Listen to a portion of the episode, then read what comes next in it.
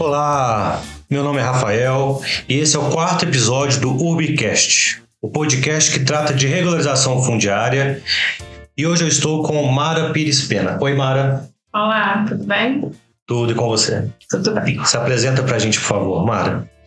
É, meu nome é Mara Pires Pena, eu sou formada em Direito, tenho especialização em Direito Processual e mestrado em Teoria do Direito.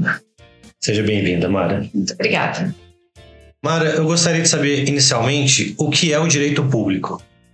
Bem, o direito público, que é a área da minha atuação profissional na advocacia, é a grande área do direito que envolve é, diversas pequenas áreas de atuação do poder público. No direito privado, é, o poder público legisla é, as relações entre os particulares, mas no direito público existem aí as relações entre particulares e a administração pública. Então, no direito público, a gente tem direito constitucional, direito administrativo, direito tributário, direito criminal, direito. e aí pequenas outras e novas áreas, como direito urbanístico, ambiental. É, e a minha área de atuação, no caso, é especialmente direito administrativo, que trabalha essas relações entre o particular com a administração pública, assim como todas as obrigações da administração pública em face né, da sociedade em termos de execução de suas atribuições. Ótima explicação. Bom, a gente trata sobre a regularização fundiária principalmente. Eu queria saber qual que é a visão do direito público, a sua visão principalmente, sobre a regularização fundiária em, em termos de benefícios, como isso pode ajudar? Tá certo. Bem, é, a regularização fundiária ela é, tem uma atuação notadamente na área de direito privado, porque trata do direito de propriedade do cidadão, né, ou né, das pessoas, é, pessoas físicas e pessoas jurídicas. É, então, há um processo em que, cumprido alguns requisitos, é, a administração pública, então, pode, né, dentro de um processo administrativo, reconhecer aquele ocupante é, informal que aquele espaço é de sua propriedade. E isso, então, é mais do direito privado. Só que todo esse processo é feito pela administração é feito pela administração pública e por isso então envolve né, a atuação e o regulamento da área do direito público, é, envolvendo aí o direito administrativo, que são os atos praticados pelos servidores e pela administração pública para o fim de reconhecimento dessa propriedade, mas também envolve outras áreas do direito público, como o direito urbanístico, do direito ambiental, a sustentabilidade econômica, social e ambiental, que estão previstos como fundamento desse processo administrativo. Então, o direito público é, ele está no processo de REURB não como o fim, que é o reconhecimento da propriedade, mas é, para orientar o processo de reconhecimento dessa propriedade do cidadão. Bom, a gente já entendeu que o objetivo da regularização fundiária, de acordo com a Lei 13465 de 2017, isso. não é isso? É titular a propriedade, dar a propriedade para aquele ocupante, né? E reconhecer o ocupante como proprietário. Isso, né? Uhum. Uma vez que a pessoa mora naquele imóvel, ele está irregular, nós temos que dar a titulação para que depois disso gere uma série de benefícios, né? Sim. De benefícios, por exemplo, de sustentabilidade, de saneamento básico, de dignidade, Sim. de propriedade de ter aquele imóvel, né? E como que o direito público vai atuar dentro desse, desse trâmite? Ele vai fiscalizar, por exemplo?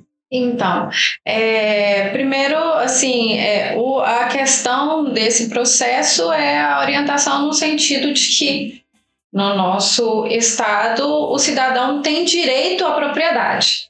Né? Então, a Constituição reconhece como um, um, direito fundamental o direito à propriedade. E é isso que esse processo vem reconhecer, então. Aquela pessoa que se, se vê como proprietária de um espaço dentro daqueles requisitos previstos em lei, o Estado reconhecê-lo, então, e dar o título de que sim, você se entende como proprietário, você cumpre os requisitos, então está aqui o documento que reconhece esse direito no Estado brasileiro de ser proprietário desse espaço que o cidadão está ocupando.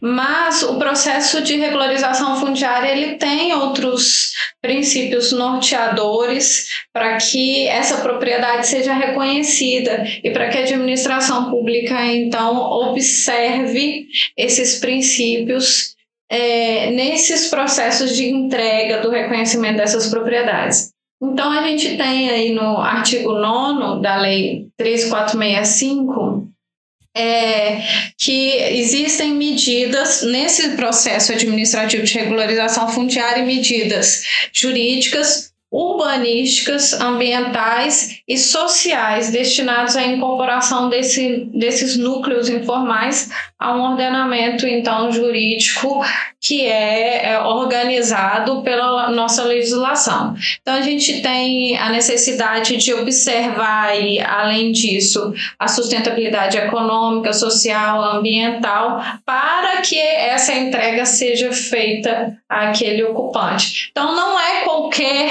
é, ocupante de um espaço que terá aquele espaço como reconhecido sua propriedade. Por exemplo, no caso de um ocupante que esteja em uma situação de risco.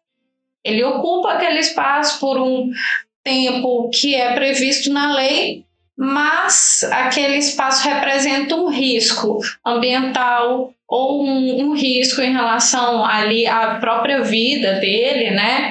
Então, é, esse espaço ele não será titulado, né? Existem medidas para que ele também não perca é, a sua condição de vida de moradia, mas ele não será titulado porque há outros interesses públicos voltados então aí à observação do direito público envolvidos que vai alterar essa constituição dessa propriedade. E esses interesses públicos que a gente tem que observar e que os administradores têm que é, trabalhar para a titulação, aí a gente tem o direito ambiental, o direito urbanístico, a sustentabilidade econômica, entre outros princípios que vão definir aí se de fato, mesmo cumprindo aqueles requisitos objetivos, aquela propriedade ela será declarada ao, ao ocupante como ao opositor como proprietário ou não, porque aí há outros riscos e outras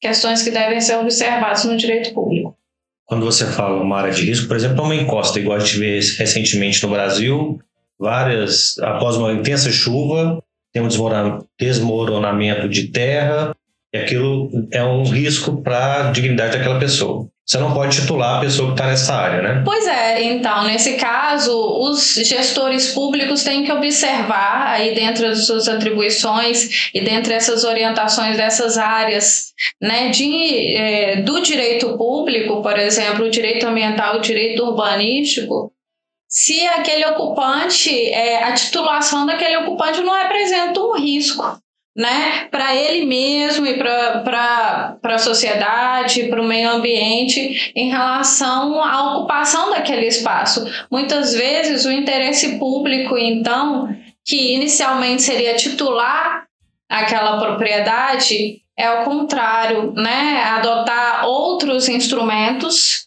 que possam dar dignidade e moradia para aquele indivíduo que está em área de risco, mas que ele não fique lá, né, que em prol aí da segurança das pessoas e de outros princípios, por exemplo, em segurança em relação ao meio ambiente, que ele seja então levado para outro espaço e titulado de, né, de outra forma, que não seja naquele local de risco. Isso é uma orientação do direito público, que vai definir a conduta do gestor. E quem são os gestores atuantes do direito público? Aí envolve, é, a gente tem uma legislação federal que atribui aí um processo ao município.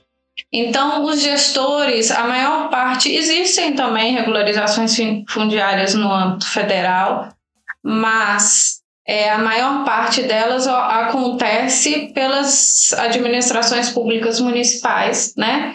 Então, geralmente é a prefeitura municipal que trabalha nesse processo e envolve aí todo o seu secretariado e seus técnicos de cada área para que esse processo aconteça de forma correta e segura. Então, geralmente no, nas prefeituras a gente tem a participação das secretarias de meio ambiente, secretaria de habitação, secretaria de urbanismo, secretaria de assistência social e todas essas áreas de especialidade da administração pública municipal irão, em algum momento, atuar e conduzir esse processo de titulação na regularização fundiária.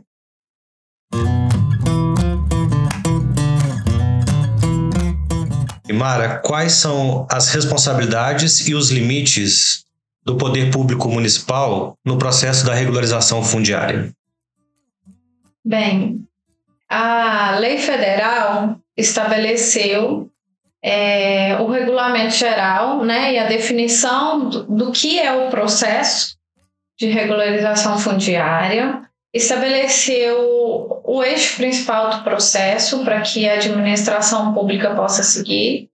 É, o Poder Público Federal também regulamentou através de um decreto, é, mas a legislação federal permite que o município faça a sua regulamentação, porque é, na distribuição de competências que a gente tem no nosso ordenamento jurídico, é, cada município tem sua autonomia em relação à gestão ali, né, do, do seu espaço, das suas necessidades. Então, vai ter município que tem uma secretaria de urbanismo e habitação, tem outro município que tem é, outra forma de organização né, para a distribuição de competência desses assuntos de interesse público. Então, a legislação federal deu o eixo principal do processo do direito de regularização fundiária e permite que o ente municipal regulamente conforme a sua realidade. Então, alguns municípios eles não regulamentaram, utilizam exclusivamente a legislação federal e fazem todo o processo com base nele, mas outros municípios sentem necessidade de regulamentar conforme a sua organização é, para definir com, é, a competência é, de condução desses processos é da Secretaria de Habitação, é da Secretaria de Assistência Social, né? Quais são os objetivos, o interesse público ali é, envolvido no município? Ele é social, né? Há, há necessidade, é, é, percebe-se, né? Muitas pessoas em situação de vulnerabilidade para que aquele, aquela administração é, precise atuar e conceder então a titulação e além disso melhorar a qualidade de vida, né, e o urbanismo daquele espaço. Então, os municípios eles podem regulamentar, mas tem que ter sempre como base os limites da lei federal. Então, a lei municipal não pode, de forma alguma, contrariar as disposições feitas na legislação federal. Bem, o que cabe então ao município regulamentar? A condução do processo, né? Então, o processo passa por essa, essa, aquela secretaria, ou essa, essa, aqui é comitê, criar comitê, comissão, o que quer que seja, para a condução desses processos.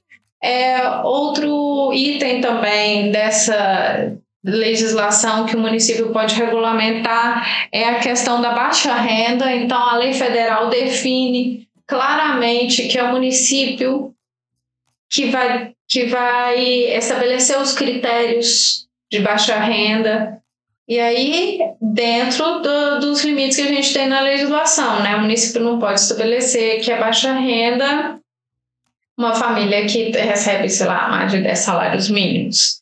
Então, baixa renda dentro do nosso ordenamento jurídico. Então, há alguns itens em que o município pode e deve regulamentar para a condução desses processos e, além disso, regulamentar é, quais são as competências de quais secretarias na condução de toda essa análise para titulação. É, então, o município ele está dentro da, deve estar dentro da legislação federal, regulamentando e detalhando algumas realidades ali percebidas naquele espaço. E quais são os modelos de contratação de REUB pelo poder público?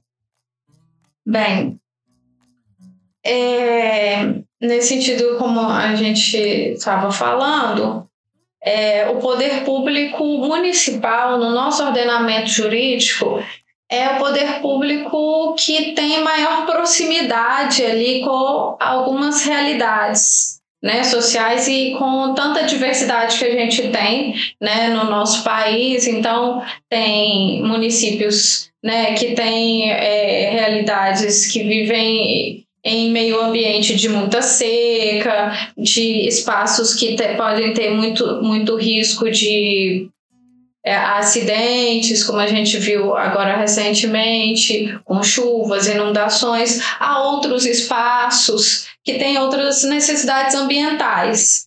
Então, é, cada município vai observar a sua realidade, sua realidade social também. Há municípios que têm maior índice de pessoas em situação de vulnerabilidade, outros municípios já têm mais, mais condições e já trabalham há mais tempo com essas esses auxílios às pessoas com é, situação de vulnerabilidade econômico-social.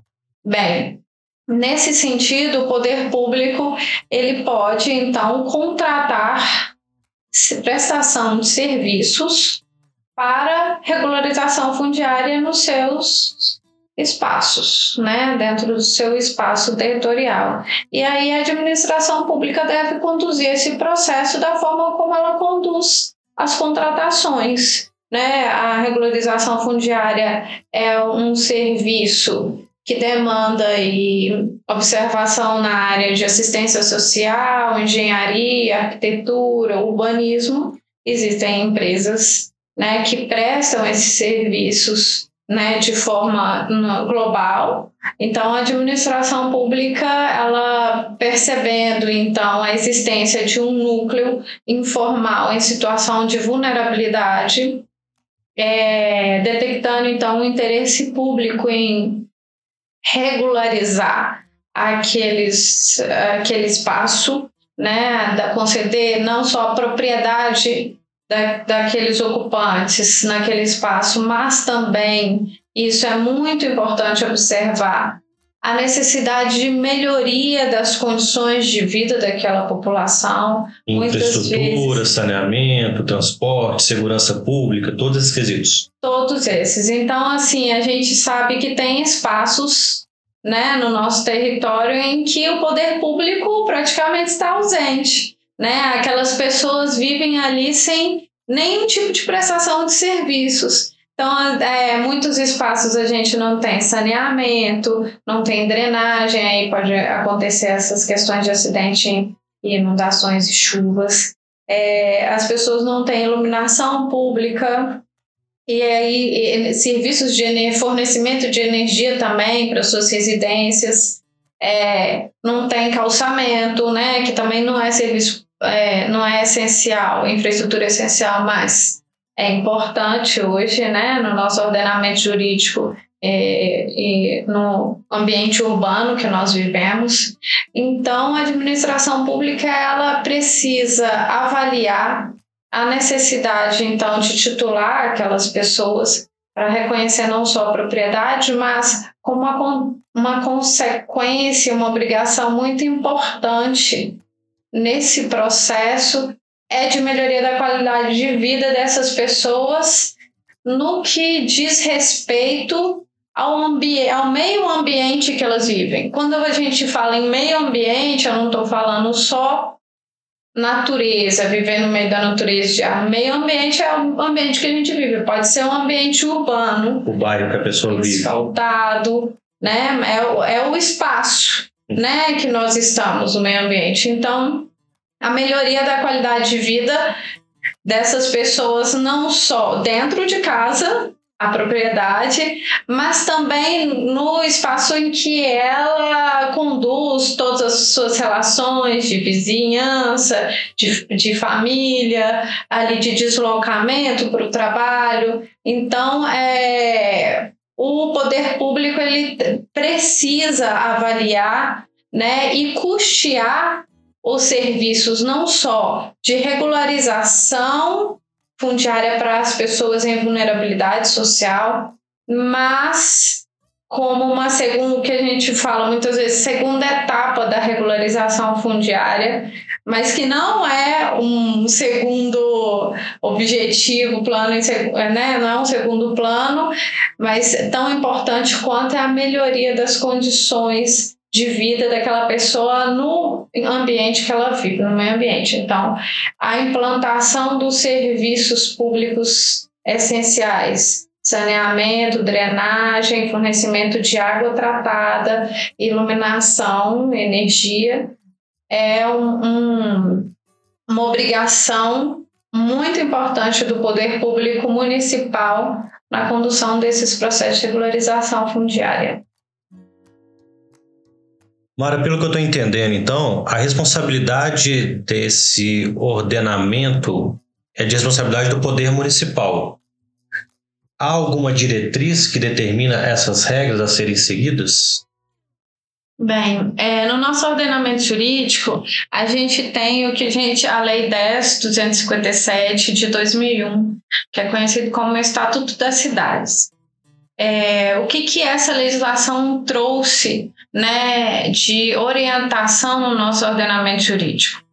É, primeiro, a gente tem que entender que é, é, por que, que essa lei foi chamada de Estatuto da Cidade.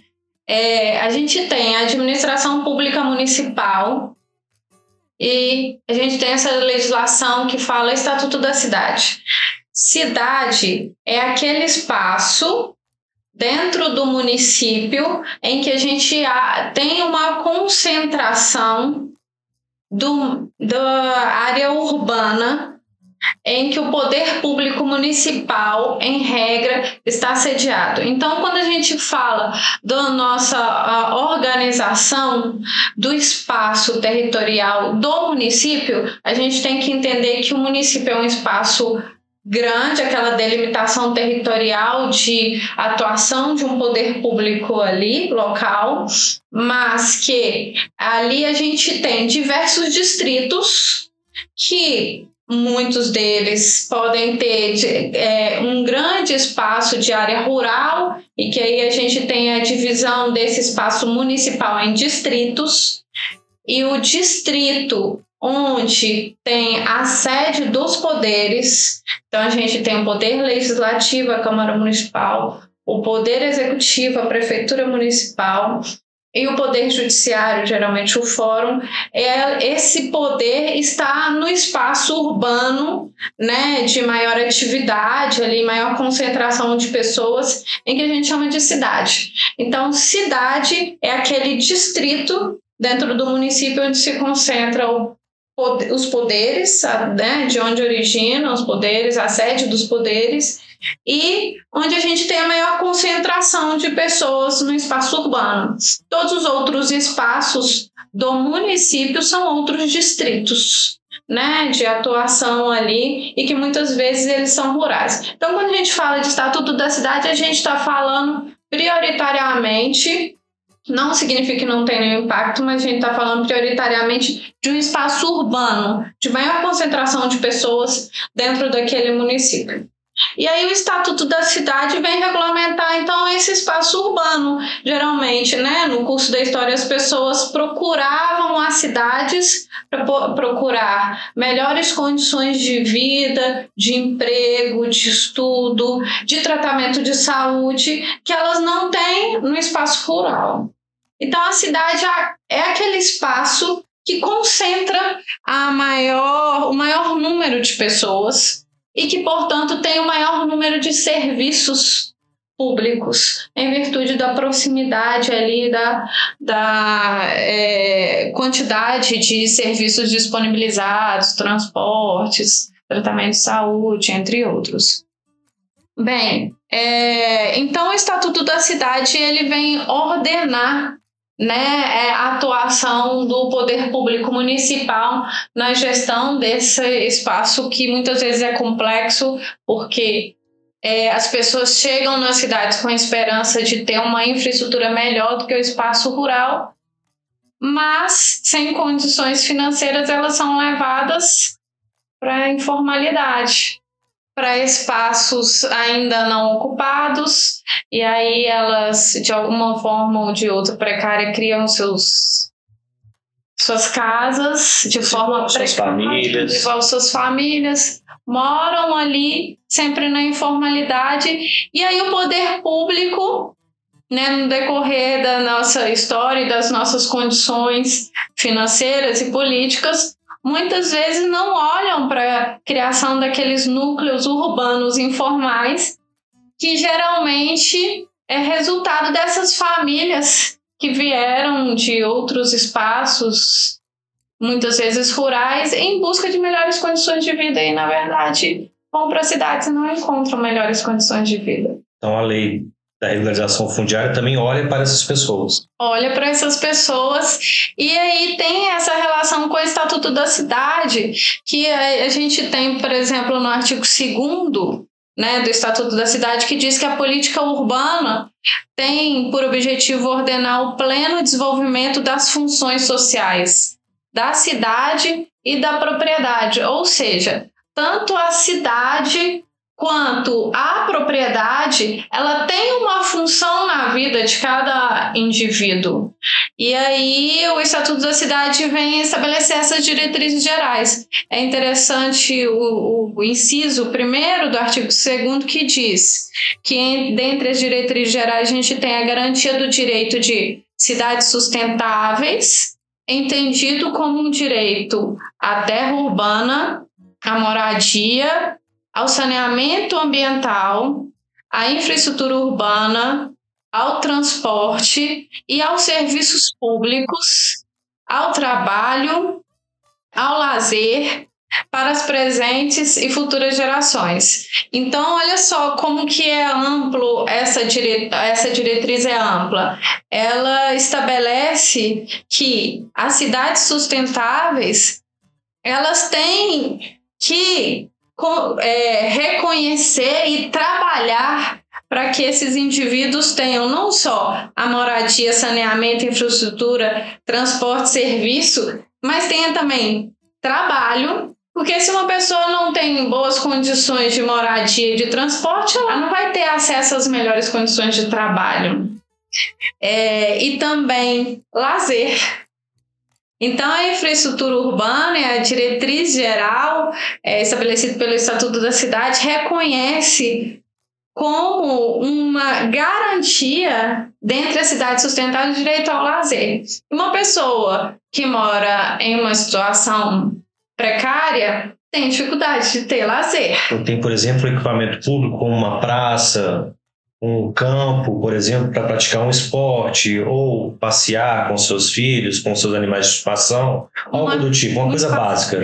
Exatamente, né? Então, assim, é, é claro que né, as pessoas é, conduzem as suas vidas, né? De, cada um tem a sua forma de lazer, mas o poder público tem que permitir espaços para o uso. Então, assim, ninguém vai obrigar que a pessoa faça uma caminhada ou frequente uma praça, mas o poder público tem que disponibilizar esses espaços para todos no meio ambiente urbano. Então, e, e uma, uma questão interessante é que a legislação fala que não é só para presente, para quem existe hoje, mas para as futuras gerações. Aí a gente está trabalhando é essa questão do que a gente chama de responsabilidades e direitos intergeracionais, que significa que hoje nós aqui temos que trabalhar e conduzir a nossa vida e os nossos atos, e o poder público tem que pensar nessa condução também, no sentido de que não só essa geração, mas as próximas gerações terão também boas condições de vida, de meio ambiente, de lazer, de transporte, de moradia, de trabalho. Então, é, é, a política urbana ela tem que pensar não só nesse né, nessa pessoa que está sendo ali titulada, né, como é, um espaço que ela ocupava e que ela então tem o direito de propriedade, mas para as futuras gerações é importante que esses espaços que serão reorganizados e, entrarão então para uma estrutura urbana formal, eles sejam pensados é, de uma forma que garanta uma qualidade de vida. E aí, qualidade de vida, a gente está falando de moradia, trabalho, transporte, lazer, para essa geração e para as futuras gerações. Que seja bem duradouro. Sim. Perfeito. O papo está muito bom. Eu já quero te fazer um convite para os próximos episódios, para a gente poder continuar tratando a regularização fundiária e explicar para os nossos ouvintes a importância dessa lei. Muito obrigado pelo seu tempo e pela essa conversa maravilhosa. Eu que agradeço. Confesso que estava receosa de participar desse bate-papo, mas gostei muito. Convite aceito. Muito obrigado. Continue acompanhando a programação do Urbicast, o podcast da Urb Brasil, que trata especialmente da regularização fundiária. Aproveito para fazer o convite e nos seguir nas redes sociais. Siga-nos no Instagram, urb.brasil. Acesse também o nosso site www.urbibrasil.com.br. Até breve!